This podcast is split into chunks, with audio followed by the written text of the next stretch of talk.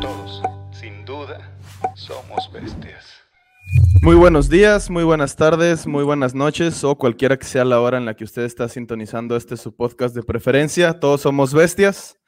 Se encuentra aquí conmigo Gustavo Olvera, yo soy Carlos Contreras y para quienes nos escuchan en Spotify o cualquier otra plataforma de, de streaming de audio, quizás no se han dado cuenta porque no están viendo las imágenes, pero quienes nos ven en YouTube se dan cuenta que tenemos aquí a un invitadazo.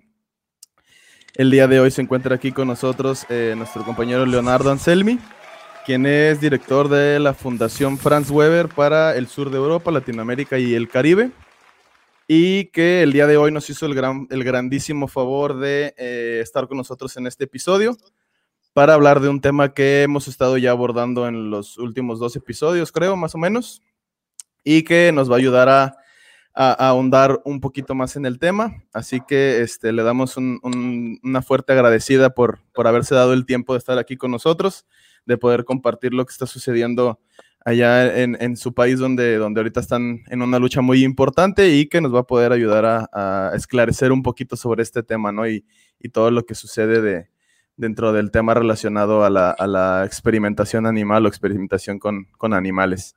Ese. Ese fuerte, esa fuerte agradecida me sonó al bur, pero le damos una fuerte agradecida. este, no, pues bienvenido, Leo. Eh, amigo de muchos años. Eh, para ahí quien no sepa, pues Leo ha, ha, ha, trabajado mucho con organizaciones de acá de México. Nos tocó la suerte de conocerlo hace ya como 10 años, por ahí del 2010. De hecho, ahorita estábamos medio añorando aquellos tiempos de activismo un poco más de calle, que ahorita él lo está viviendo allá en España por el, por el tema de vivotecnia, los laboratorios estos de experimentación animal, donde salieron... Eh, unos videos de, creo que es una organización, Cruelty sí. Free. Cruelty Free International. Sacó, sacó una investigación de los abusos que recibían estos animales, que no es, eh, no es una, eh, eh, algo exclusivo de esos laboratorios, sino que donde se experimenta con animales realmente les va muy mal. Eh, pero estos videos creo, yo la verdad no los vi, no los quise ver, no me hace falta verlos, aunque los invito a verlos porque te mueve, te mueve, te mueve la conciencia, te mueve tus comodidades y te mueve tus necesidades prioritarias que como creo que son de cosmética estos laboratorios, eh, no estoy seguro. No, eh, son farmacéuticos. Ah, son, son farmacéuticos. Agroquímicos bueno, también ahí sí. todavía va un poco más, un, un eh, como un debate un poco más filosófico, más ajá, más claro. rebuscado que el, que el cosmético, porque, bueno, el cosmético es muy fácil. Primero, pues los invitamos a buscar marcas que no experimenten con animales, que no usen eh, ingredientes animales, eh, que las hay, las hay muchas y las hay de muy buena marca, de todos los precios, entonces por ahí va algo relativamente muy sencillo de cambiarle esta realidad a muchos animales que están en laboratorios eh, de, de, experimentación animal eh, que se dedican a la cosmética. Eh, quería, quería yo pues entrar al tema de la experimentación animal. Mm, sé que hay muchos, ahorita como lo dijimos, en la cuestión de la farmacéutica, hay muchos eh, debates filosóficos, debates morales, debates éticos de si sí es necesario, si, si aunque, eh, aunque los animales sufran, el, obviamente para los humanos o para la mayoría de los humanos, los humanos somos más importantes que los animales y los animales terminan siendo como objetos casi en todas las estructuras sociales del planeta y aparte en las legislaciones de esas estructuras sociales, que eso todavía les da un, un, revés mayor a los animales y los deja totalmente desprotegidos, que tanto así que podemos hacer lo que pasó en esos videos, que era un abuso tremendo y no solo físico, sino también, eh, ¿cómo decirlo? Eh, Vejativo. Sí, exactamente. Esa es la palabra que nunca había usado en mi vida, pero esa. Yo iba a decir humillante. Eh, que es básicamente es lo mismo. Lo mismo. Eh, aparte de ser los objetos en ese laboratorio, esos animales eran humillados por las personas, supuestas, supuestamente científicos, supuestamente gente que debería estar muy estudiada y supuestamente el conocimiento, entre más conocimiento, pues te da un poco más de un, un abanico más grande de ética, un abanico más grande de moral, supuestamente. En este caso vimos que no es cierto. Estas personas humillaban a los animales, aparte de experimentar con ellos y provocarles peores dolores que uno se puede imaginar, digamos que estos animales vivían en el infierno, ¿no? Mm. Entonces, me parecería interesante eh, no debatir, porque creo que todos estamos en el mismo lado, pero sí a lo mejor platicar un poco de qué pensamos o qué hemos oído por ahí acerca de si es necesario, no es necesario, si se puede sustituir o no la experimentación animal eh, en cosmética, en farmacéutica, vaya, en la que sea, en lo que sea. ¿Qué opinas, pues, Leo? Pues la verdad es que ah, creo que abriste varios melones que se dice en España, ¿no? Hay varios debates abiertos ahí.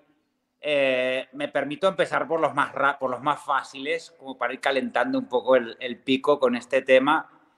Eh, por suerte en Europa el test en cosméticos está prohibido. Aquí desde hace años que ya no se puede ni, eh, ni testar ni importar productos testados de cosmética en animales. Pero eso no quiere decir que Europa esté mejor que otros países del mundo en materia de experimentación, porque uh, sí estamos testando permanentemente todo lo que tenga que ver con toxicología, sí estamos testando permanentemente todo lo que tiene que ver con medicina, eh, con farmacéuticas, Luego vamos a empezar a hablar un poquito de cuáles son los test que se hacen en uno y en otro, en todo caso, para que la gente se dé una idea. Y algo que se dice muy poco, que son los test en la industria armamentística, donde se prueba en animales cómo matar y dañar seres humanos. Yo esto no quiero olvidármelo nunca cuando hablamos de experimentación, porque la experimentación encuentra discursos justificativos en el bien común. Claro y sin embargo es difícil encontrar bien común en el desarrollo de armas y en el testeo de armas y en el, y en el planteamiento eh, bélico, ¿no? En, las guerras. Entonces esa es la primera cuestión. La segunda cuestión, ya hablando ahora de la industria farmacéutica eh, y de los tratamientos, pues ahí hay un poco de todo, ¿no? Están los investigadores, eh, investigadoras que pretenden dejar de usar animales, los modelos animales, pero no han encontrado todavía, no se han desarrollado las alternativas eh, para esto. Eh, son personas que se dedican sí o sí al mundo científico y que sí o sí su anhelo es encontrar formas de aliviar el sufrimiento de los seres humanos. Y quiero meter un tema más sobre la mesa porque me parece interesante debatirlo, que es que también todos los animales con los que convivimos se benefician de test en animales. todos los tratamientos que le damos a nuestros perros, a los gatos y otros animales que cuidamos, eh, pues han tenido que recibir tratamientos que han sido previamente testados. O sea que. Sí, claro, toda la clínica, hasta para quitarle un dolorcito a, tu perro, a tu gato, todo, viene testado. Desde la, formación de los veterinarios, ¿no? En, cuando estudian, llevan ahí llevan prácticas que pues no son de repente muy éticas, ¿no? Efectivamente. Por lo cual estamos frente a un problema bastante más enroscado de lo que parece a simple vista. Luego hay otra reflexión más que a mí me gustaría poner sobre la mesa. Eh, luego vamos a ver cómo atamos todo esto en un solo hilo, ¿no? En un solo nudo. Pero otra reflexión más que me gustaría poner sobre la mesa es que en realidad, ah, o por lo menos hasta hoy yo tengo información, eh, todas las personas veganas, vegetarianas o, mm, digamos, a favor de los derechos de los animales, consumimos productos que están testados. Eh, los antibióticos, los medicamentos, ahí no hay opciones. ¿Y por qué digo esto, Gus? Porque cuando decías, no vamos a debatir... Hago un paréntesis aquí bien chiquitito. Sí, sí. Para poner un ejemplo. Eh, mi novia es vegana. De hecho, trabaja aquí en el santuario, cuidando animales el 100% de su tiempo. A eso se dedica, vaya, su vida es cuidar a los animales. Ella sufre de epilepsia y tiene sí o sí que consumir tres pastillas diarias claro. todos los días por el resto de su vida. Y esas pastillas vienen de ahí. Ahí esos problemas empiezan a enredarse muy cabrón, como, como decías. Perdón, ahora sí continuo. Pero no, más, más bien que una interrupción es un enriquecimiento de esta, de esta reflexión que yo hago, ¿no? Que es decir, uh, y aquí quiero una reflexión, yo sé que mucha gente se va a enojar, pero yo estoy acostumbrado a hacer enojar a la gente, así que ah, los, los tres, los tres estamos así. Pan de cada día. Siempre hacemos enojar a todos los veganos. Pan, pan de cada día de nosotros. A ver, en el, en, el, en el, movimiento de liberación animal, yo hace rato que vengo diciendo por ahí que ya no me siento vegano, aunque sigo alimentándose, alimentándome plant-based y teniendo todos los comportamientos, porque creo que el veganismo eh, ha equivocado el camino. Y lo digo con todo el cariño y lo digo también desde mi propia reflexión y la crítica a mí mismo por haber sido parte, porque en cualquier caso pertenezco a las generaciones más antiguas, se puede decir, de personas veganas, por lo cual sí o sí me le tengo que echar la culpa a mí, que eso es lo primero que quiero dejar claro. Pero eh, nos hemos creído que el único lugar donde podemos combatir la explotación animal es en el mercado nos estamos tratando a nosotros, nosotras mismas, como consumidores, no como ciudadanos. Es que hemos reducido nuestra capacidad al consumo, somos un club de compras. Cuando yo entro en páginas de veganos, en páginas de, organizaciones que se dedican a esto, vemos recetas, vemos dónde comprar no sé qué cosas, si salió el helado de no sé cuál, si no sé qué, pero ¿en qué momento hemos creído que vamos a generar una revolución eh, comprando en un supermercado. ¿En qué momento hemos creído que, para, que mientras que la liberación de los esclavos eh, llevó guerras, eh, revoluciones sangrientas, etcétera, la revolución más grande de la historia, porque no hubo nunca en la historia una explotación que justificara tanto caudal económico como la explotación animal, la revolución más grande de la historia la, la íbamos a hacer con un carrito de la compra. Comprando. Eso no va a pasar. Yo más bien diría que nos han engañado haciéndonos creer que en el mercado íbamos a conseguir los resultados que estábamos esperando, cuando hemos descubierto que después de tantísimos años de personas veganas, después de tanto crecimiento del veganismo como el que hemos experimentado, sobre todo en los últimos cuatro o cinco años, las cifras de la ganadería siguen aumentando. Exacto han aprendido a convivir la ganadería con la alternativa. Bueno, en el campo de la experimentación no hay alternativa, por lo cual, ¿qué es lo que pasó? Si tú te fijas ahora, es alucinante lo que te voy a explicar. En Vivotecnia no se experimentaba cosmética. Sin embargo, lo primero que han hecho todas las organizaciones y activistas como consecuencia de Vivotecnia es difundir las listas de cosmética que que experimentan y no. Digo, pero por el amor de Dios, ¿por qué? Porque no tenemos, no sabemos qué hacer en el otro campo. Porque como no hay antibióticos no testados y no tenemos alternativa, preferimos no tocar el tema. Yo de verdad creo que somos un movimiento que necesita mucha reflexión y autocrítica, mirarnos al espejo y darnos cuenta que si las cosas siguen como siguen es porque no hicimos lo que teníamos que hacer. Te voy a contar una... sí, perdón, perdón. no, no, iba, nada más a abonar un poquito, este... Claro, claro. Eh, algo que yo he pensado desde hace mucho tiempo y creo que tú tienes mucho que ver con ese pensamiento. Eh, eh, debo de decir, y no aquí por estar de, como dicen por ahí, de mamador, Leonardo es uno de, de las personas más influyentes en el tipo de activismo que yo hago.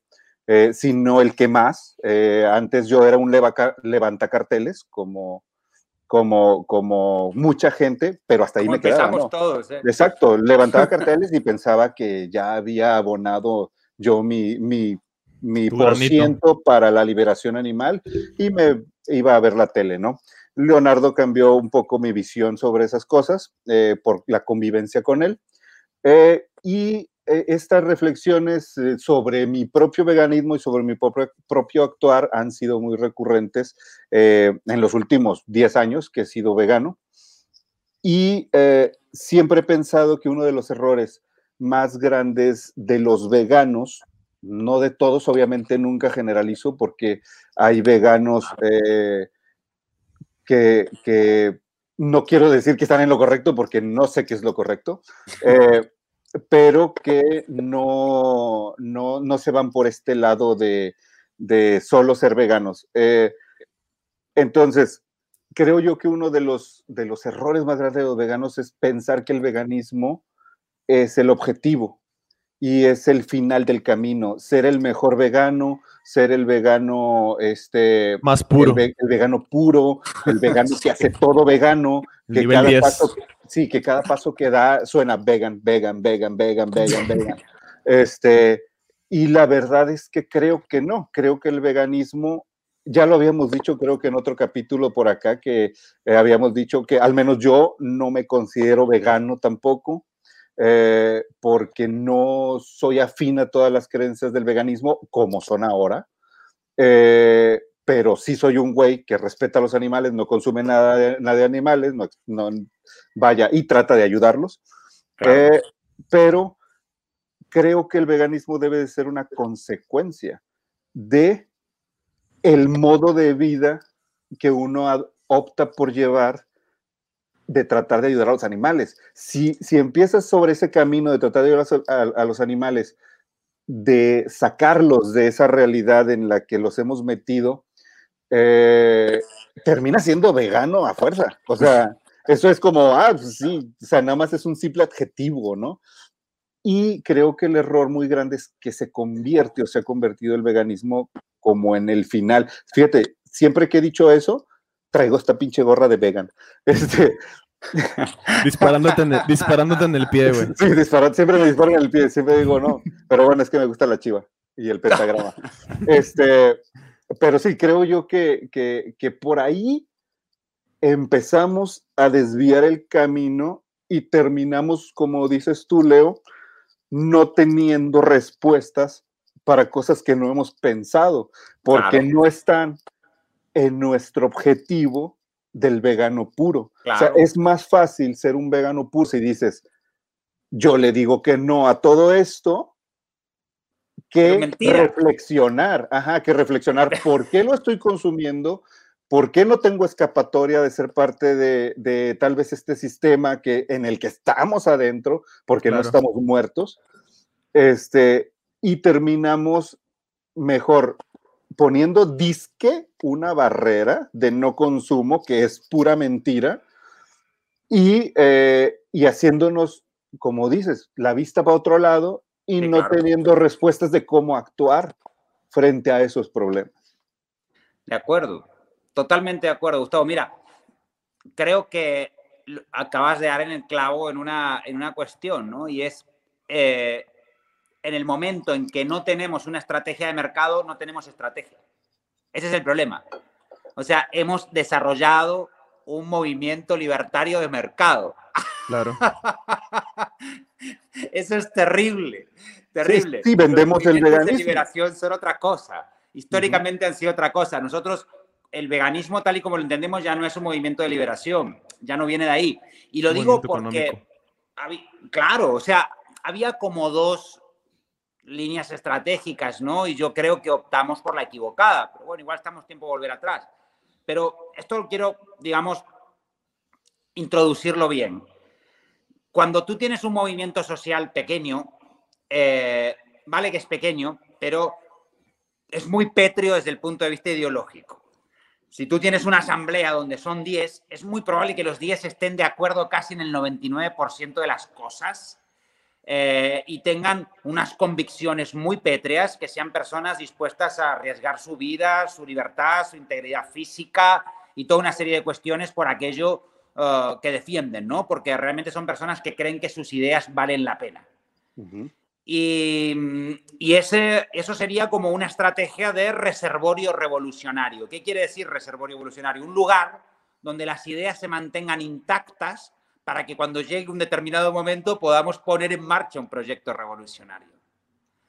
Luego está la otra opción, que es ampliar la asamblea, pero a medida que la asamblea se amplía, es como cuando tienes una mancha de color, de un determinado color así pequeñita, a medida que la vas esparciendo, se hace más grande, pero también más tenue. se, difumina. que llega un punto que se vuelve completamente tenue. Esa es otra estrategia, que es la estrategia de las mayorías. Eh, no es lo mismo un movimiento social que una sociedad de movimiento, ¿no? La sociedad de movimiento, al mover la sociedad, bueno, pues puede ser muy interesante. Eso puede ser muy interesante, por ejemplo, para abolir las corridas de toros, o puede ser muy interesante para plantearse asuntos donde hay una mayoría social eh, que podría estar de acuerdo con una que va en un camino, ajá. una idea concreta. Ahora, cuando tú ya defiendes una ideología, que no es una idea en concreto, sino un conjunto de ideas, un ecosistema de ideas que están medio relacionadas entre sí, eh, si amplías el grupo, pierdes las ideas, pierdes la ideología. Entonces, en el, veganismo... La idea, se, va modulando a la cantidad de gente y no la gente a, la, idea, ¿no? Exacto, exacto. Ah, no me acuerdo quién era que decía, pero había, una frase muy buena que decía que cuando, cuando logras que una sociedad abrace una idea, la sociedad se parece un poco más a la idea, pero la idea también se parece un poco más a la sociedad. Y esto es interesante tenerlo en cuenta, ¿no? Ese elemento era un poco el que teníamos que decidir. Nos íbamos hacia un movimiento social muy, muy amplio, mayoritario, para que esto se acabe por razones naturales, o nos íbamos a, mantener unas ideas pétreas en un reservorio revolucionario. Pues evidentemente elegimos el primer camino, está claro.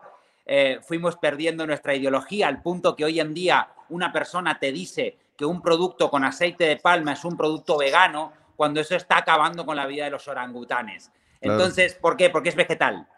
Hay un error muy grave en las cosas, hay un error de conceptualización muy grave. Sí, vegetal igual a veganismo, ¿no? Bueno, a, vegano. Se hizo esa equiparación. No importa si detrás de eso es un kiwi que tiene que viajar 15.000 kilómetros, no importa si te estás cargando la vida de los orangutanes, si estás explotando a seres humanos, si hay niños Precisamente... en el medio. Todo eso ya no importa. Si es vegetal, es vegano. Bueno, pues que no cuenten conmigo.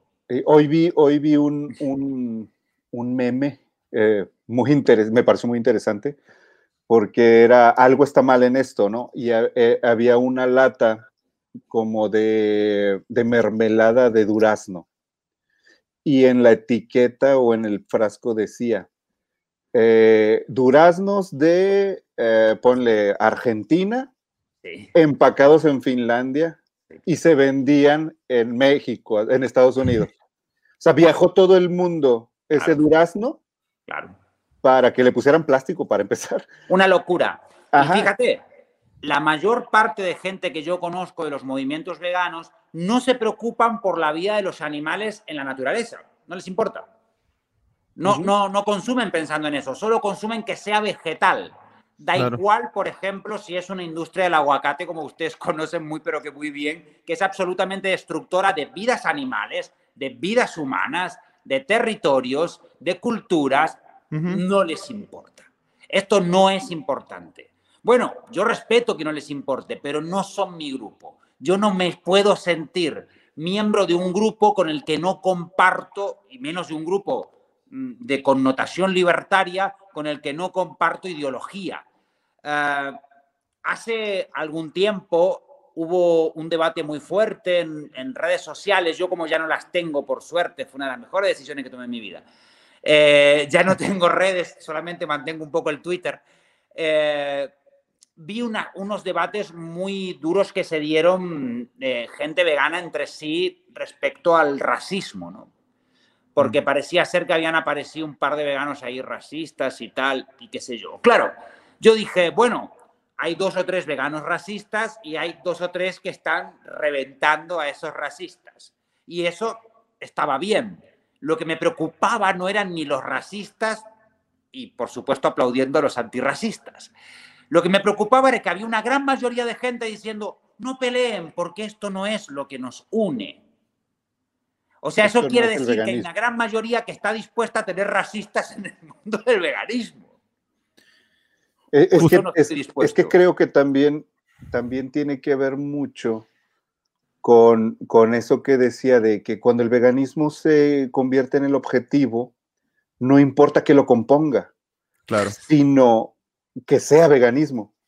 Entonces, aunque la gente que lo componga sea un abusador de, niños, eh, un racista, un machista, mientras sea vegano, sigue siendo vegano. Ya nos vale. Y sigue, y sigue uniendo, uniendo eh, o, sigue siendo esa amalgama que une a estas, a estas personas. Y aparte creo que también deriva en el falso pensamiento de que todos los veganos son buenos o son almas de Dios que, son dignos de admirar y casi flotan por la calle. Y creo que, no.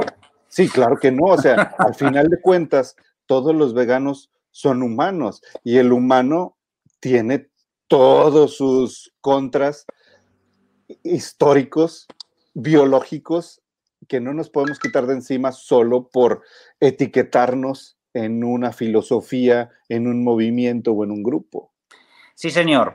Por eso decía que esta, este debate de vivotecnia, viendo que la reacción de la gente fue a hablar de cuáles son los productos testados y cuáles los que no, cuando en Europa está prohibido completamente testar y este debate se dio en Europa. Claro que en México ustedes tendrán que seguir con esa estrategia y en Estados Unidos. Pero en Europa no tenemos por qué estar hablando de productos testados en Estados Unidos, que nos importa. Aquí ya hemos conseguido nuestro objetivo con la cosmética. Pero como en otros campos de la experimentación no tenemos estrategias, pues entonces nos tenemos que poner a hablar de la cosmética, aunque Vivotecnia no hubiera tenido nada que ver con la cosmética. Y, aunque ya lo tengan resuelto. Es, es un síntoma de cómo funciona nuestro movimiento cuando no tiene estrategias de mercado, no tiene estrategias. Sí, acá sí pasó que, que se empezó a eh, como dices tú, a publicar por todos lados listas de, de, productos cruelty Ajá, o, no testados en animales, etcétera. Pero acá me parece que sí todavía funciona. Claro. Porque aquí está permitido el testeo. Claro, claro. De hecho, de otros países se vienen a testear aquí en México. y es. es, algo que a lo mejor muchas personas no saben. Aquí en México no es ilegal testear en animales, y otros países donde está prohibido vienen por la mano de obra barata y por la, apertura de las legislaciones de que no les importa los animales aquí en México. Entonces, sí. Empezaron a rolarse por ahí eh, todas estas imágenes de listas y todo. Y algo muy interesante que yo vi fue mucha gente no vegana, la, la, tía de un amigo, el primo de otro, así que empezaron a preguntar, oye, eh, sobre todo le empezaron a preguntar a los veganos porque piensan, eh, obviamente, por lógica, que tenemos la respuesta de cuáles porque no, Porque no conocen Google. Exacto. Este, ¿Cuáles son los, los productos no testeados? Páseme uno. Vuelvo a poner otra vez a mi novia de ejemplo. Su hermano, que jamás le había interesado eh, un animal como para defenderlo. Obviamente no es una persona mala, ¿no? Supongo yo que si se encuentra un gato en aprietos, un perro en aprietos, alguien está lastimándolo, lo va a ayudar. Es una persona, eh, digamos, buena. sí, como la mayoría de las personas intentan serlo. Eh, pero él nunca se había preocupado por ese tipo de cosas. Cuando salió el video de Ralph, de, de, la, de este conejo que experimentan con él, muy bueno, por cierto, para, desde mi punto de vista. Eh, lo primero que hizo fue contactar a Jimena para preguntarle, por favor, pásame unas listas de los productos que pueda comprar que no lastimen animales. Claro. Entonces, ahí me parece que en un país o en una región donde todavía adolecemos de todo este problema, eh, bueno, nosotros no, los pobres animales, nosotros somos los beneficiados. Este, eh, que alguien que no tenga nada que ver con el movimiento de ayudar a los animales, de, pronto le cambie el chip y diga, voy a empezar a intentarlo. Eso me parece eh, muy chingón de todo esto que está pasando porque fue como un boom que se dio a partir de lo que empezó a, pasar en España con Vivotecnia, de los videos que salieron de las investigaciones y del boom que le dio Ralph, que creo que lo creo que hizo que el humano se reflejara en, este animal, porque obviamente lo antropoformizaron, este, y como que se juntaron los factores para, para cambiarle el chip a mucha gente, y eso creo que eh, lo aplaudo. Aplaudo que, haya gente que, que, que haya pasado esas listas, sobre todo en las regiones, como dices, donde todavía adolecemos de eso. Pero también se puedo notar o pude notar que en estas regiones donde adolecemos de eso, tampoco sabemos ni sabíamos, yo me incluyo, qué era lo que hacía eh, Vivotecnia, por ejemplo, que eran farmacéuticos. Y tampoco, como dices, no tengo la respuesta ni el discurso hacia la farmacéutica. Ni hay estrategia. Ni hay, no, la hay. Ni, creo que ni, ni, al menos de mi parte, ni lo he empezado a, pensar. De acuerdo. De acuerdo. Pues, Gus, mira, yo por eso te decía que creo que lo que sucedió aquí sirvió como, como diagnóstico, si se quiere, de en qué punto estaba nuestro movimiento. Pero bueno, también tengo que hablar en el sentido contrario, no solo soy crítico, ¿eh? no solo soy crítico, más bien eh, intento ser justo, pero... Mm, Intentas pensar. Bueno, y, sí, y, de momento no lo he logrado, pero, pero estoy ahí en Pero ahí la llevas. ahí esfuerzo, sí, sí, sí. Bueno, la voy llevando.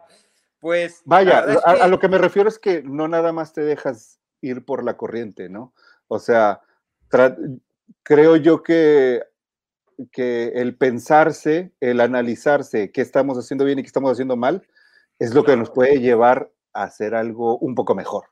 Sobre todo si no te olvidas lo que quieres, ¿no? Que son los resultados, si no los estamos consiguiendo. O sea, hoy en día eh, eh, lo hemos escuchado mil veces, es decir, una persona cuando se hace vegana salva 1224, pues no funciona Al año, ajá, claro. Al año, sí, no funciona así, es una mala noticia, yo soy el de las malas noticias hoy, pero eso no funciona así. Las políticas agrarias de los países no desarrollan su negocio principal en la venta del animal muerto, sino en el engorde del animal a través de la especulación de los granos que los engordan. Y mientras no entendamos esta parte, yo recomiendo un documental que se llama Sojalismo, Sojalism. Eh, ese documental explica el circuito de la soja, cómo se insufla el precio de la soja, cómo hay unas gentes haciendo lobbies en los parlamentos y en los senados para tratar de conseguir leyes de intervención fiscal de esa soja para que esa soja cueste más barata y por lo cual la, carne soja, acabe siendo la soja para los mexicanos, soya, para soya. si alguien no, no, sí, exacto, soya. no le pues, entiende. Ahí mismo, el, documental Soyalins lo explica muy bien, uh, sería soyalismo en, en castellano, y explica muy bien cómo funciona esto, cómo se está quemando el Amazonas para poner soya, pero no soya para hacer tofu, que nadie, que nadie crea que eso es así, porque en realidad solamente el 7% de la soja que se produce en el mundo va destinada al consumo directo humano y solamente el 3% de eso va destinado a los productos veganos. Entonces, es muy, pero que muy poco realmente lo que de, soya acaba siendo una leche de soya o acaba siendo un tofu. Aunque yo soy totalmente partidario de hacernos la leche en casa con una batidora de una manera muy simple y, avena. Pues la verdad es esta, ¿no? O sea, el mercado de la intervención financiera que hay hoy por hoy detrás de todo este engorde de animales, de todo este commodity soya ah, detrás de, esta realidad, es lo que realmente genera muchísimo dinero detrás de la ganadería. Luego, vender o no vender el trozo de carne es bastante irrelevante, o por lo menos los que hacen los negocios no son los mismos. O sea, quizá el ganadero no es un negociante tan grande, gana un poco de dinero, pero el que realmente gana dinero es el que está detrás de la especulación del grano. Y esto es terrible. Entonces, claro, nosotros nunca reduciendo el producto de consumo final vamos a reducir esas artimañas que están metidas adentro del estado de corrupción permanente en el que estamos viviendo todos los seres humanos y sobre todo experimentándolo de una manera voraz un, ejemplo bien práctico que podemos ver cualquiera de los que nos esté escuchando es ir al supermercado y ver los anaqueles de carne. Están llenos siempre. Y es obvio que toda esa carne no se va a vender. Solo se va a vender el 20% de, lo que esté, de lo que esté en el, en el anaquel, Y esa carne es perecedera, o sea, se va a echar a perder y va a pasar a ser merma.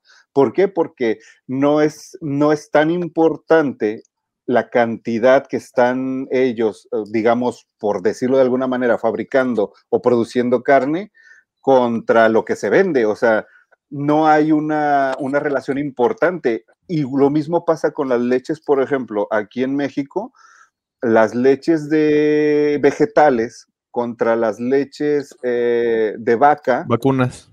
Eh, aunque la leche de vegetal ha ganado a Naquel, ponle que ya es mitad y mitad, no es que haya reducido la de, la de vaca. La de vaca ya está la misma cantidad. Claro. Pero ahora se ha metido otro producto. Claro. Se está, desarrollando un nuevo mercado, pero no está bajando el otro. es, un problema ahí fuerte, ¿no? De, cómo comerciamos. Y, se puede ver. Yo, por ejemplo, que todavía hago mucho activismo de pie de calle, de estar peleando con la gente en la calle. Bueno, no peleando, sino abriendo discusiones y diálogos porque soy joven. Este, esto que mencionabas, Leonardo, de que de la soya, me resulta bien paradójico que me he topado yo con mucha gente que cree que la destrucción del Amazonas es culpa de los veganos porque nosotros nos alimentamos de soya, ¿no? Y, ahí te están diciendo de que no, es que el, Amazonas está muriendo porque tú te tragas tus tacos de soya, ¿no? Y es como, o sea, entiendo que es un, problema complejo y es un problema este, que toca muchos aristas, ¿no? Y que se, se, compone de, varios, este, pues de varias problemáticas, ¿no? Y que es, principalmente pelear contra un monstruo como Monsanto, como todos estos eh, grandes industrias de, los, de, las, de la modificación genética de semillas y, y todo ese, ese gran problemota. Pero me resulta bien peculiar que para, para el ojo inexperto, para el ojo no tan analítico a lo profundo, eh, la culpa es de los veganos, ¿no? Porque nosotros consumimos soya. Es alucinante. Es alucinante. De los veganos y de los grillos. Y de los... sí. Es alucinante, pero sí es cierto. El, Amazonas se está prendiendo fuego de manera permanente para poder ganar frontera agrícola, para poder, para que se pierda la frontera amazónica, evidentemente, de las de las selvas. Eh, en este momento eh, está pasando algo que no había pasado nunca, y es que la pérdida de la biodiversidad ha llegado a tal punto que prácticamente los animales que quedan vivos en libertad son anecdóticos comparado a la cantidad de animales que hay en el planeta. En mamíferos, Está calculado que solo el 4% de los mamíferos del planeta están en estado de libertad, son mamíferos en estado de libertad. El resto es ganado y humanos. Entonces, los límites del planeta, siempre nos hemos creído que estábamos en un planeta ilimitado. Eh, los límites del planeta son tan claros, tan pero que tan claros, que justamente estamos teniendo que empezar a derribar selva para poder eh, construir eh, más ganadería, ¿no? Entonces, es muy simple. La gente tiene que entender que es la ganadería o la vida. Y eso no lo vamos a solucionar en un supermercado. Eso va a suponer una revolución, una movilización muy distinta a la planteada por el veganismo. Hablamos más aquí de una transición proteica, de un proceso donde tenemos que dejar un barco para subirnos a otro. Está claro que el otro barco está empezando a construirse, cada vez hay más opciones para alimentarse de forma 100% vegetal, pero no tenemos muy claro todavía cómo vamos a hacer el paso de un lado a otro. Pero no me quiero escapar con esto de, porque lo del veganismo y lo de la alimentación lo puse como ejemplo para entender justamente el debate este, pues no quiero escapar del debate de ya, la experimentación. Ya nos andamos yendo por las ramas, como, como siempre. Como es eh, costumbre ah, de este podcast. Si es marca de la casa, entonces... Sí, sí, sí.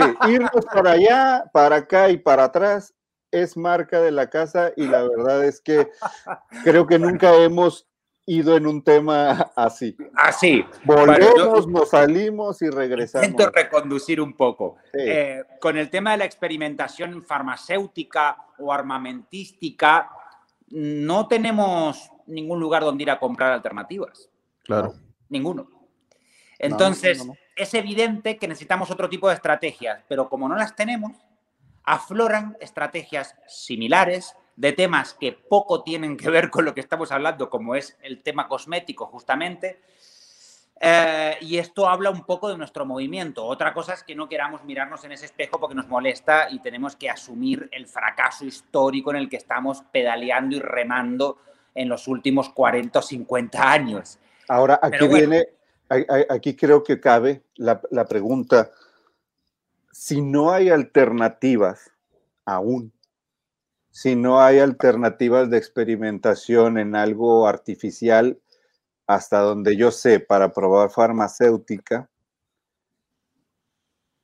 que aunque ya, ya hablamos mucho de los veganos, ¿qué debería de hacer alguien para no meter al veganismo? Ajá, ¿qué hacemos? ¿Qué hacemos? Esas personas que nos interesan los animales y que no queremos apoyar esto, pues nos tenemos que tomar una aspirina. Pues, o nos tenemos que vacunar contra el COVID. el COVID. Pues, Gus, lo primero que tenemos que hacer es darnos cuenta que no tenemos nada para hacer ahora. Exacto. Primer reconocimiento. Segundo, eh, te cuento medio resumidamente cómo también se vivió aquí el tema de ibotecnia, porque creo que eso nos puede dar la pauta. Sí, sí, sí. Dar la pauta. Eh, un día jueves sale en el diario The Guardian, en Inglaterra, sale un artículo explicando que había habido una cámara oculta que había mostrado los horrores de un laboratorio en Tres Cantos, Madrid. Yo me quedé alucinando porque digo, está en la prensa inglesa, pero no está en la prensa española, lo cual, mm, terrible. Pero bueno, tengo una buena amiga que trabaja en el diario.es, Ruth Toledano, y me dice, mañana vamos a sacar este tema en el caballo de Nietzsche que es el espacio de derechos animales del diario.es, que es un diario eh, importante de aquí de España, pero evidentemente no se compara probablemente a los grandes medios de, comunicación y distribución, como puede ser una cadena de televisión pública o algo. Pero siempre muy buenos artículos allí en el Caballo de Nietzsche, se los recomendamos, de hecho, igual y por aquí les ponemos, Jebus les, les pone aquí el, el, el, link. El link. El link. Totalmente recomendado porque el caballo de Nietzsche sí que es un reservorio revolucionario, allí sí que las ideas están intactas. Y entonces, bueno, pues sale el artículo, un artículo muy bueno de Lucía Arana, una periodista que trabaja con el caballo de Nietzsche, explicando lo que se había ah, destapado en este laboratorio. Eso fue el viernes. Viernes por la tarde, yo, bueno, esperando un poco a ver cómo venían las estrategias, me pongo en contacto con gente cercana a Cruelty Free, me pongo en contacto con gente pues, que podía medio llegar a estar en el tema para enterarme cómo va la cosa. Me explican un poco cuál era la estrategia de las denuncias, etcétera, y que ahora el objetivo era salir en prensa y que esto pues se moviera. Sábado por la mañana yo no veía más que despotricaciones en Facebook, en Twitter, en redes sociales que la gente me mandaba, pero no veía ninguna acción como diciendo... Una estrategia. una estrategia, ni nada, ¿no? O sea, como que la ley caiga sobre estas personas y tal. Yo estoy en un chat, eh, esos grupos que se van creando de manera bastante fortuita, pero que finalmente acaban teniendo forma y en ese chat pues hay actrices, actores, hay periodistas, eh, otros activistas y tal. Y entonces, a mí ese chat me sirve un poco como un termómetro para cómo se ven las cosas de los animales fuera de nuestro mundo 100% eh, infestado del pensamiento animal, ¿no? Entonces, ese chat me sirve, y, me di cuenta que había una indignación que superaba a otras indignaciones, ¿no? A indignaciones eh, de otros casos que uno va viendo por ahí. Yo creo que siempre lo digo, creo que la clave, el vídeo es una clave para indignar eh, fundamental. Y entonces, eh, digo, bueno, pues vamos a, tensar la soga. Y cogí el coche el, sábado por la mañana y me conduje 600 kilómetros hasta Madrid mientras iba llamando por teléfono a gente de todas partes para pedirle apoyo para que lleguen allá los que pudieran eh, para que quienes no pudieran llegar transmitieran por sus redes sociales porque estábamos dispuestos a, desobedecer la ley. con tal de rescatar a los animales. O sea, sabíamos que esos animales que habían sido torturados, algunos de ellos, bueno, la mayoría ya están muertos, ¿no? Pero había otros animales que seguramente también habían sido torturados y que estaban ahí a merced de sus torturadores. Ahora sí que activismo de la vieja escuela. Claro, claro a mí me parecía como genial que se siga el curso legal, pero mientras tanto esos animales no podían estar con, sus torturadores bajo ningún punto de vista. Claro, tenía que haber alguien al menos ahí en la puerta para que los que estaban adentro dijeran, vamos a pararle antes de que se vengan a meter. Algo, ¿no? Lo que sea. Y yo dije, bueno, y desde, desde 600 kilómetros tampoco me sentía muy, muy, muy bien para solucionarlo. Entonces dije, voy para allá y mientras iba andando, pues se fueron haciendo cadenas de chat, la gente fue mandando el mensaje y llegamos ahí unas 30 o 40 personas. Eh, dijimos, bueno, somos número suficiente, eh, tenemos nuestras redes sociales para transmitir lo que va a pasar, vamos a por todas, vamos a buscar los animales. Y bueno, en primera, primera parada nos encontramos con una garita de uno de personal de seguridad de un polígono eh, tecnológico donde está Vivotecnia eh, nos dijeron que no podíamos pasar, les dijimos que íbamos a pasar de todos modos, pasamos de todos modos. Eh, llegamos hasta donde estaba la Guardia Civil, que es la policía española. Les dijimos claramente, eso era un sábado, le dijimos claramente que llegábamos allí para hacer una vigilia, para esperar a los animales, que nos dieran los animales, por eso fuimos con transportines, en señal de brazos abiertos para rescatar a sus animales, para llevarnos. Les dijimos claramente, esto no es una protesta, es un rescate. Y el lunes a la mañana si no hemos forzado lo suficiente a la administración de la Comunidad de Madrid para que nos entregue los animales, el lunes a la mañana vamos a entrar. Se lo dijimos así. vamos a pasar aquí el fin de semana y el lunes a la mañana vamos a entrar. Nos dijeron, no, pero no podéis entrar. Lo sabemos. No te estoy pidiendo permiso. Sí, exacto. No vinimos a pedir permisos ni a acatar órdenes. Venimos a hacer un decomiso civil, ya que no se está haciendo el decomiso jurídico o público como debería ser, pues aquí está el pueblo haciendo lo que el Estado no hace. Oía en los videos, porque digo, si alguien quiere, alguien que esté escuchando esto, quiere como vivir o revivir esto que está contando Leonardo, ahí en la página de Franz Weber, o también nosotros lo republicamos en la página de Liberum, por ahí están los en vivo de justo lo que está diciendo Leonardo. Eh, la pregunta es, ¿hay entonces en la ley o en el reglamento de ahí de, de España el decomiso civil? Bueno, hay el decomiso. O lo, iban a inventar. hay el decomiso. A ver, eh, hay quienes entendemos la política de una determinada manera y entendemos que la política no es solamente institucionalidad política, cargos electos y personas con trajes y corbatones ahí ajustados, sino que también política es lo que hacemos la gente. Y antes que la constitución hay un constituyente primario, que es el pueblo. Y es si el, grupo social, ¿no? Eh, que algo suceda y hay una ley que lo enmarca así, pues nosotros vamos a forzar para que esa ley se cumpla. Y evidentemente las medidas cautelares están recogidas en las dos leyes que regulan esta cuestión y las medidas cautelares hablan claramente del decomiso. Entonces entendimos que la un arresto civil, que proceder al decomiso. Y si no, forzar ese decomiso y si no, nosotros hacer el decomiso por dejación de funciones por parte de la Comunidad de Madrid. Pero lo que no podía seguir pasando es que la víctima se siga victimizando. Exacto. Y este era nuestro punto. Bueno, pues finalmente nuestra determinación fue tan grande, eh, lo hicimos de una manera tan pacífica además, ¿eh? porque aquí quiero decir que nadie, ni una pintada con aerosoles hubo, nada. Simplemente llegamos y pusimos nuestros transportines allí y dijimos el lunes a la mañana iremos a coger los animales si no nos los dan antes. Y el domingo después del mediodía nos anuncian que finalmente, bueno, el domingo por la mañana ya recibimos un comunicado de la Comunidad de Madrid diciendo de que estaban valorando entregar los animales a las entidades protectoras que estábamos allí, lo cual generó mucha esperanza y después del mediodía nos anuncian que finalmente sí habíamos conseguido el objetivo y la Comunidad de Madrid iba a, tomar, iba a tomar las medidas cautelares, iba a entregar los animales a entidades protectoras que con unos niveles de seguridad específicos, no era tan fácil eh, porque son animales que están dentro de un marco de bioseguridad, pero bueno, comprensible, sin ningún tipo de problema, pero los animales iban a salir de las garras de sus torturadores. Pero bueno, lamentablemente la descoordinación del movimiento animalista, porque yo, ya sabes lo que pienso, Gustavo, creo que la unión no es necesaria, es más, está sobrevalorada, pero la coordinación es imprescindible.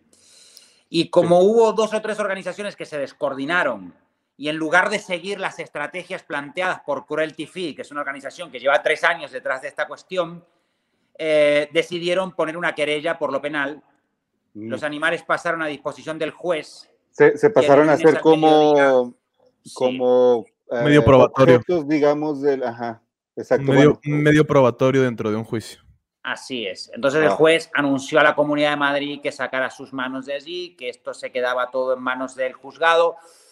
Y, los animales están como decomisados o digamos almacenados como pruebas. Sí, exactamente. Pasan a disposición judicial, sería como el término. Correcto. Entonces, ahorita, en este momento, los animales, ¿dónde están? Ah, bueno. ¿Siguen ahí? Sí. Eh, cuidado, con semana Intentamos, intentamos hacer una protesta en el juzgado, una protesta, un acto de presencia en el juzgado. Los juzgados teóricamente no se les puede protestar pero hicimos un acto de presencia en la puerta del juzgado, también con los transportines, en indicación de decirle al juez que si quiere aplicar las medidas cautelares, ahí estábamos, ¿no? También para recibir los animales, pero mis, esperanzas se derrumbaron después de 48 horas de la disposición judicial porque las medidas cautelares o se toman muy rápido o, ya no se toman. Hoy, ajá, se van congelando.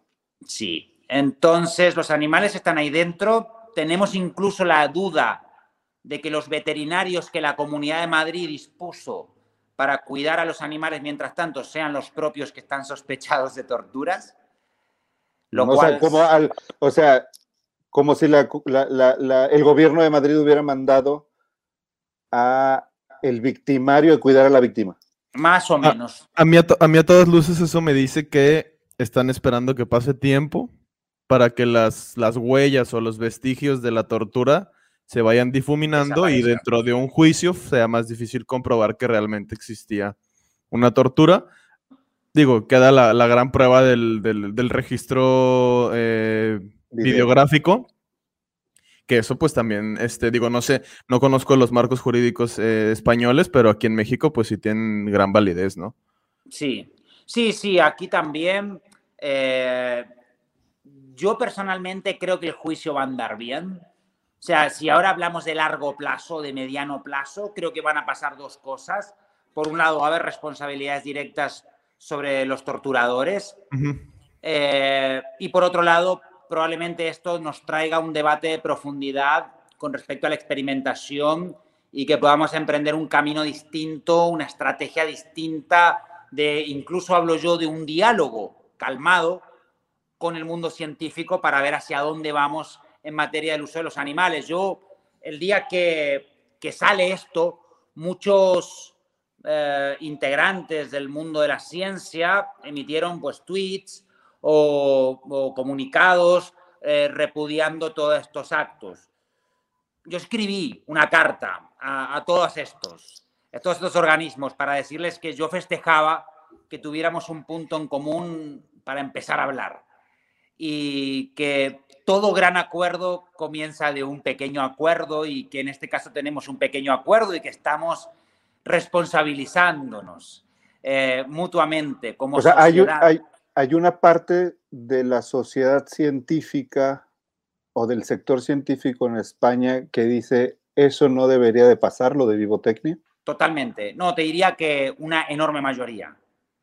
Una enorme mayoría por ahí leí que hasta eh, una organización gubernamental que se llama el Centro Superior de Investigaciones Científicas quitó ahí, rescindió un contrato que tenía con esta empresa, ¿no? Que si bien el contrato no era, por lo que leí, para que hicieran investigaciones dentro de ese laboratorio, sino para que investigadores de esta empresa acudieran a las instalaciones del centro a hacer investigación de cualquier manera. Eh, que yo creo que es por presión política y por porque las instituciones siempre es el, como decimos aquí en México, se curan en salud. Este, para no manchar su imagen, pues eh, rescindieron ahí eh, contratos que tenían con, esta empresa, ¿no? Con Vivotecnia.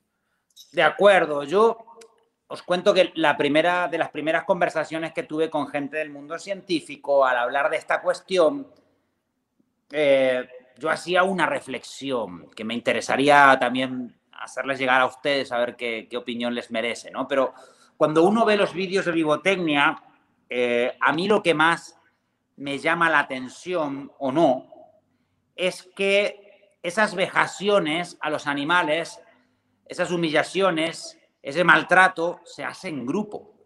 Claro. Fíjate que no es un personaje actuando solo y haciendo ese maltrato porque podríamos estar frente a un psicópata. Ajá. Y no sería nada raro estar frente a un psicópata. Sí, claro, claro. Pero cuando ya esto se realiza en grupo, estamos hablando de una cultura de la vejación asumida dentro del laboratorio. ¿Por qué creo yo que sucede esto? Más bien creo que no tenemos que abordar este debate desde el punto de vista de nosotros y ellos o nosotras y ellas. No, tenemos que abordarlo desde el punto de vista de somos una sociedad entera, incluyendo activistas de liberación animal, como bien explicabas con el caso de Turovia, eh, Gustavo, que estamos pidiéndole a otro sector de la sociedad, en este caso la gente que hace los experimentos, que se estamos pidiendo que hagan un trabajo sucio, un trabajo moralmente sucio. Y estas sí, nosotros nos lavamos las manos. Son nuestros sicarios. Totalmente. Y estas personas, para solucionar esas, esa disonancia cognitiva que sí o sí te tiene que generar, si estás bien de la cabeza y del corazón, te tiene que generar una disonancia cognitiva, hacer el daño a un animal, es muy probable que la forma de solucionarlo, ese recurso, esa defensa interna, es volverte un psicópata que no tiene ningún tipo de consideración con el sufrimiento del otro. Es, una huida hacia adelante. Ajá, es cosificarlos al, al, más alto nivel o al más bajo nivel para, para despegarte conscientemente de la culpa de hacerle algo a un, a un, a un, qué interesante, si no lo había pensado de esa manera. a mí esto me, me, recuerda a un tema que tocamos el, el, episodio pasado, si ahí en tu tiempo libre tienes chance de escucharlo. Hubo un, una crítica de un personaje influencer de aquí de, de, de, México que hace análisis de videos y de otras cosas, pero análisis desde lo social, desde las, de la crítica de la lucha de clases sociales y del capitalismo y de... Es un personaje que pues tiene de la filosofía, que tiene a todas los tintes este, pues rojos, ¿no? Ahí comunistas, sin llamarse así.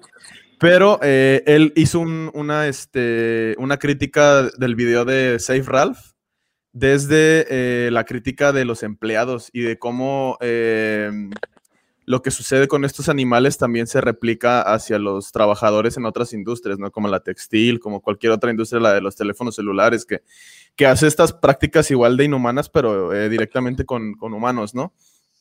Y, él, abordaba que, diciendo que más allá de preguntarnos si es ético o no el actuar de una empresa, o de una industria es preguntarnos eh, en la totalidad de la industria, ¿no?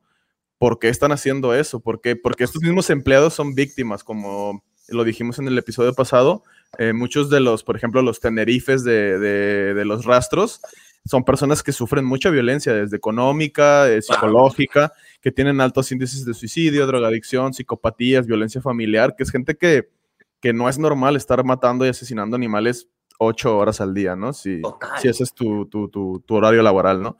Entonces, este, es, es importante también tener ese, ese debate que, que no nada más es señalar con el dedo y decir, estos son unos hijos de la, lo que le quieras llamar, ¿no? O sea, es gente que, que está haciendo un trabajo que nadie más quiere hacer. Que les hemos mandado. Exactamente, es, es como, lo veo como, por ejemplo, cuando se hicieron los juicios de Auschwitz y que se enjuició a, mucha, a muchos de los oficiales y de las personas que trabajaban ahí. Ellos decían, pues es que yo, si yo no hacía esto, me mataban.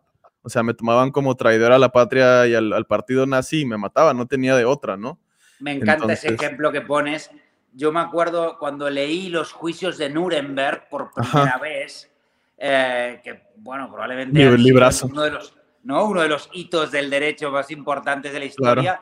Eh, me llamó poderosamente la atención que había una respuesta que dio un general nazi donde le dicen, usted hizo esto, esto, esto, y le nombraban una serie de aberraciones que uno se agarraba a la cabeza solamente de leer todo lo que eh, se le acusaba a ese general. Y el hombre dice, sí, sí, sí, yo mandé a hacer todo eso, hice todo eso.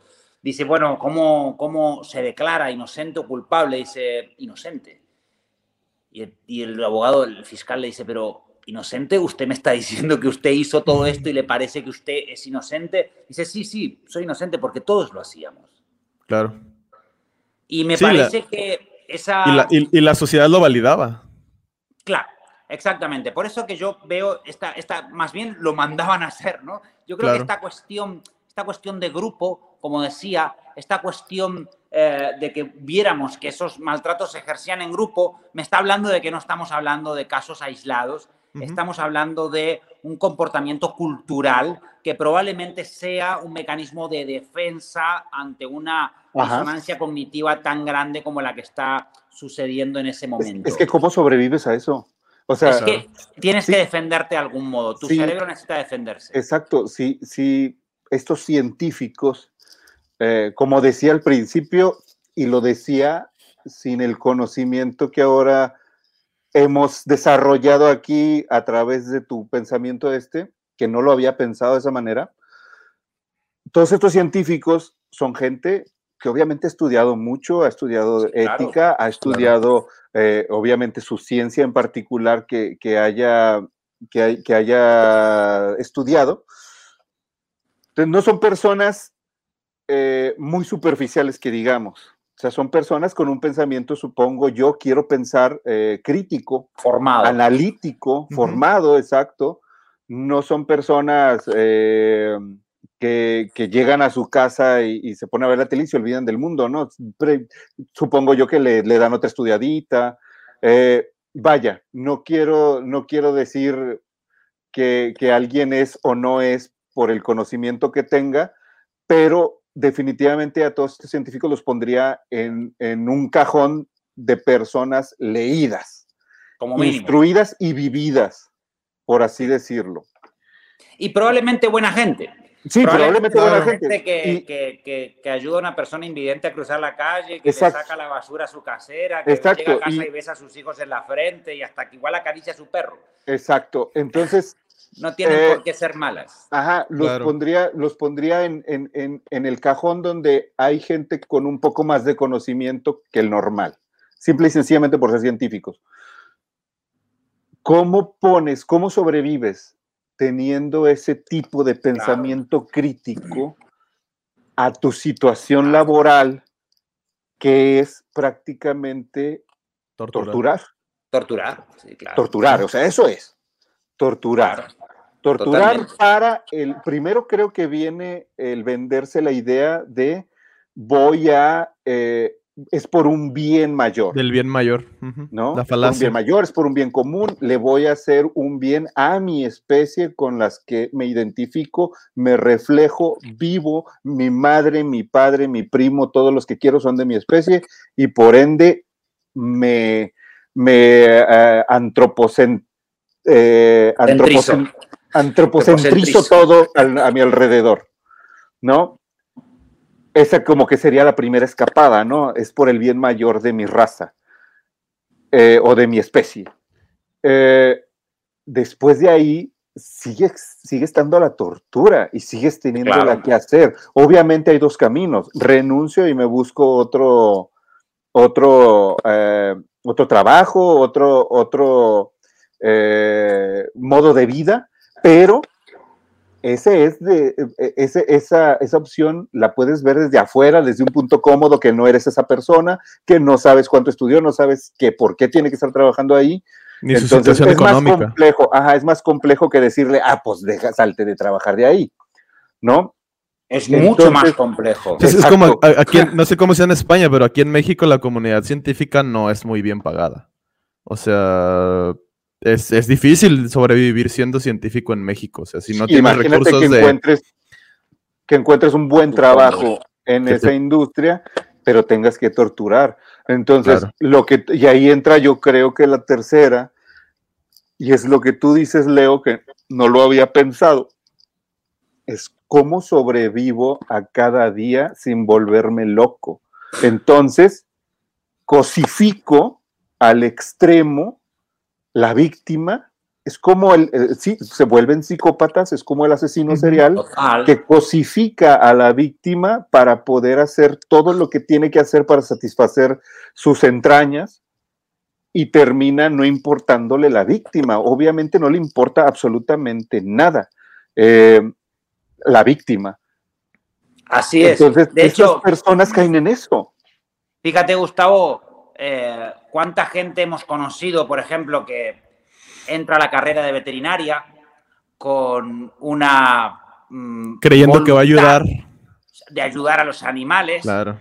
Eh, y o dejan la carrera a mitad camino porque no soportan toda esa permanente intencionalidad del lavado de cabeza que le hacen a esta gente para que pierdan esos principios morales, abandonen esos principios morales sobre los animales, o bien llegan hasta el final llevándose medio mal con todo el mundo y con muchas más dificultades que un estudiante sumiso que se deja tal, o bien, que es una eh, importante cantidad de casos, habiendo cambiado por completo se dejan absorber. pensamiento que les llevó a estudiar. Y de hecho eh, terminan diciendo, no, no, es que no es tan malo. O sea, yo pensaba de otra manera, pero la verdad es que la ganadería no es tan mala. o sea, no, no, no, sufren tanto.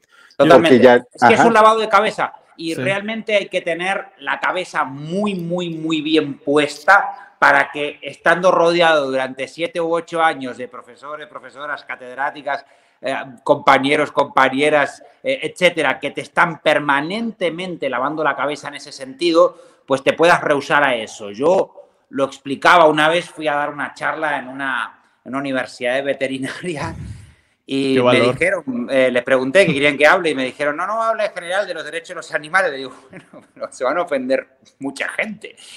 y de hecho, fíjate, ahora ah, que, que me lo decías, hace años, y de paso le mando un saludo a un profesor de veterinaria, Fer Paredes, de, Ecuador. Él me invitó a las Galápagos a dar una charla en una convención de veterinarios que había allí. Yo cuando él me invitó, ya hacía rato que yo había dejado mi... Tú sabes, Gustavo, que yo antes estaba muy expuesto públicamente y hace un tiempo pues he tomado la sabia decisión de salir de los espacios públicos. Pero le dije, mira, con una sola condición voy a ir a dar esa charla y es que se me permita ser ofensivo y provocador. Disruptivo. Entonces me dijo, no, no, es que no te hubiera invitado si no. Bueno, pues fui allí, ¿no? Y, y les hice la siguiente reflexión.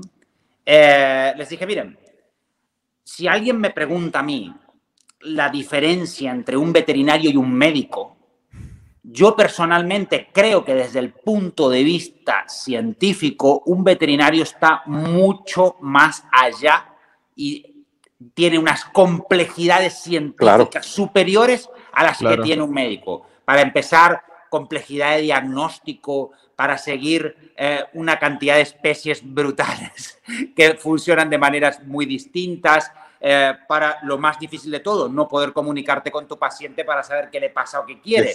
Por lo cual existen toda una serie de complejidades. Desde el punto de vista, además, de la seguridad pública y humana, si tenemos en cuenta que más de 7 de cada 10 enfermedades son zoonóticas, eh, el veterinario es un agente de salud pública tanto o más importante que lo que es un médico.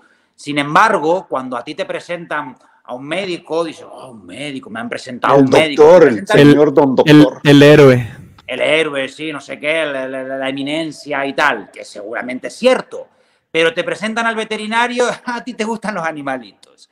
O sea, realmente se, pasa de una persona que tiene iguales condiciones científicas, igual eh, compromiso, vamos a decir así, con la salud pública que un médico y se lo rebaja muchísimo por esta cuestión. Y yo les decía, les preguntaba, ¿ustedes por qué creen que pasa eso?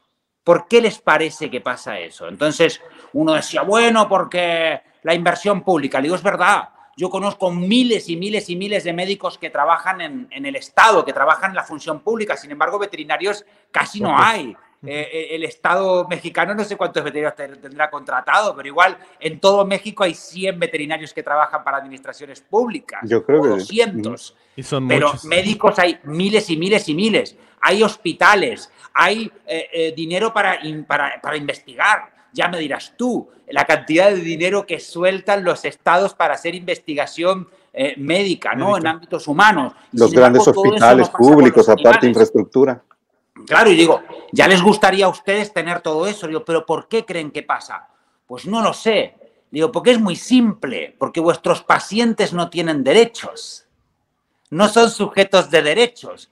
Pero adivinen, cada vez que los activistas por la liberación animal tratamos de luchar por los derechos de los animales, ¿cuál es el primer escollo que nos encontramos? Adivinen. Los veterinarios. Sí, señor. Y los biólogos. Sí, sí, sí, sí, claro. Le digo, ustedes están incendiando su propia casa y encima se quejan.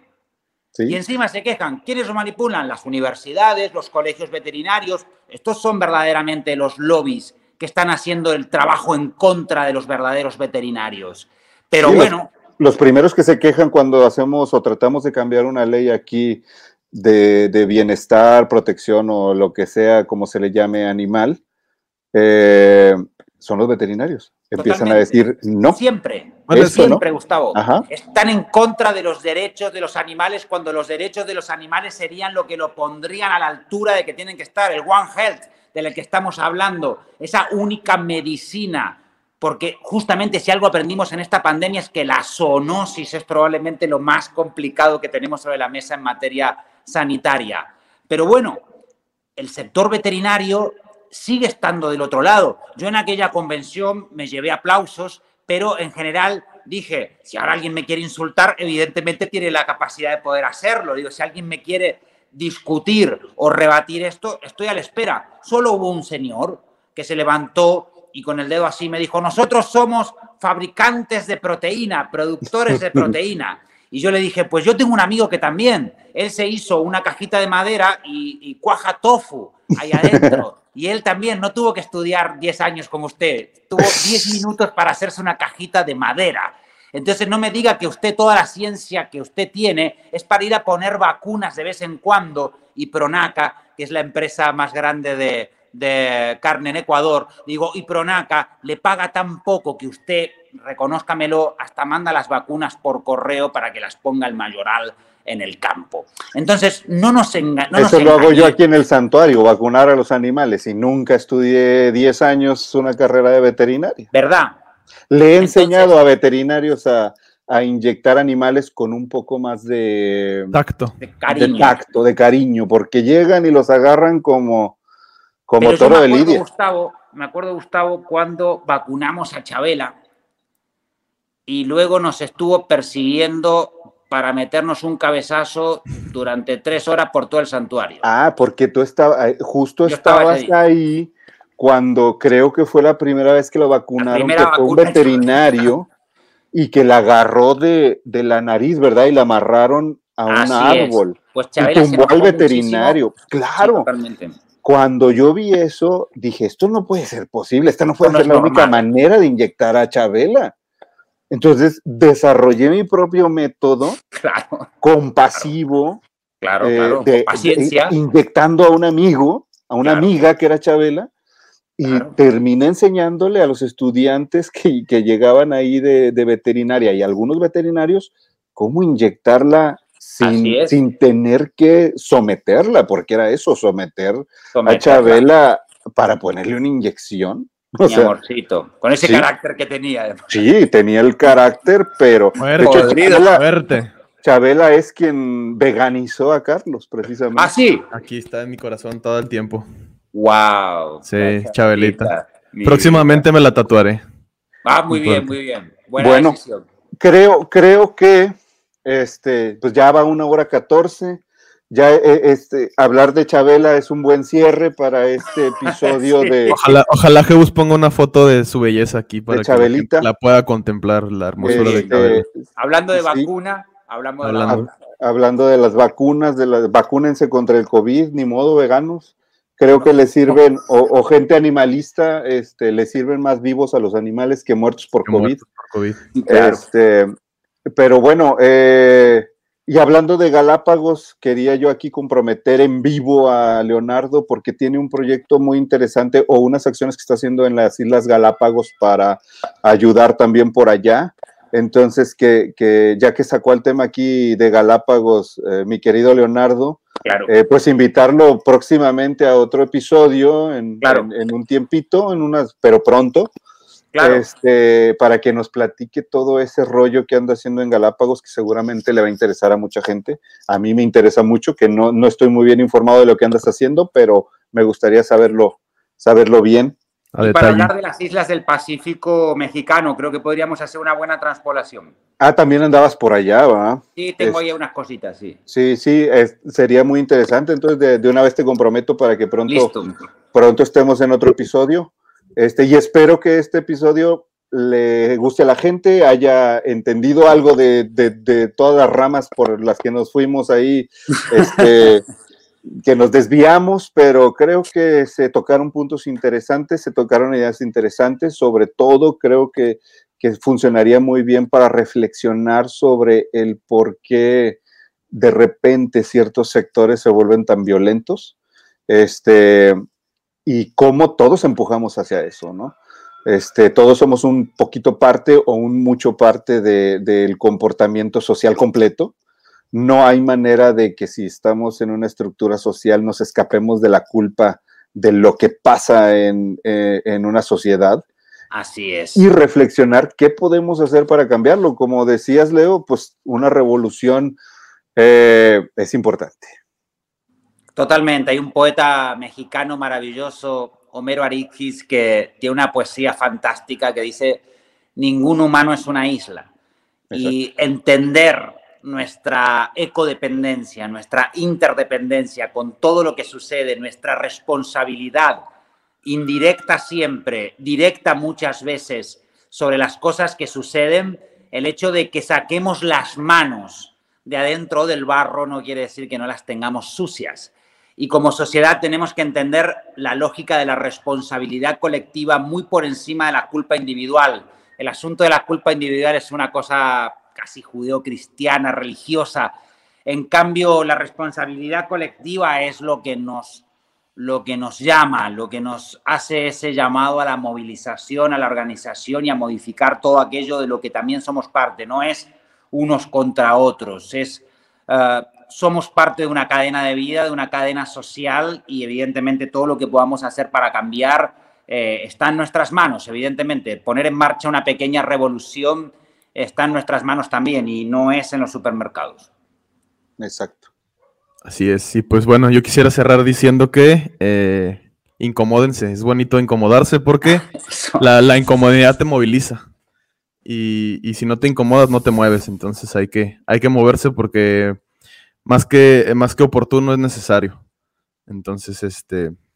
De acuerdo creo que es una, bonita forma de cerrar. No sin antes decirle a, la, a, la, este, a nuestra audiencia que siga eh, recopilando información respecto a este tema y a todos los temas que se toman aquí en este, en este podcast y que desarrollen el pensamiento crítico, el pensamiento abstracto y el pensamiento profundo, porque son temas complejos, integrales y que no, no se pueden tapar con un, con un dedo como se tapa el sol, ¿no? Entonces, este, pues ahí haciendo la, cordial invitación y agradeciendo nuevamente a, aquí a, nuestro invitado Leo que nos aportó un montón de información valiosísima, nos dio un poquito más de perspectiva respecto a un tema que es, sumamente complejo y que nos va a poder ayudar a, crearnos un criterio respecto a este tema.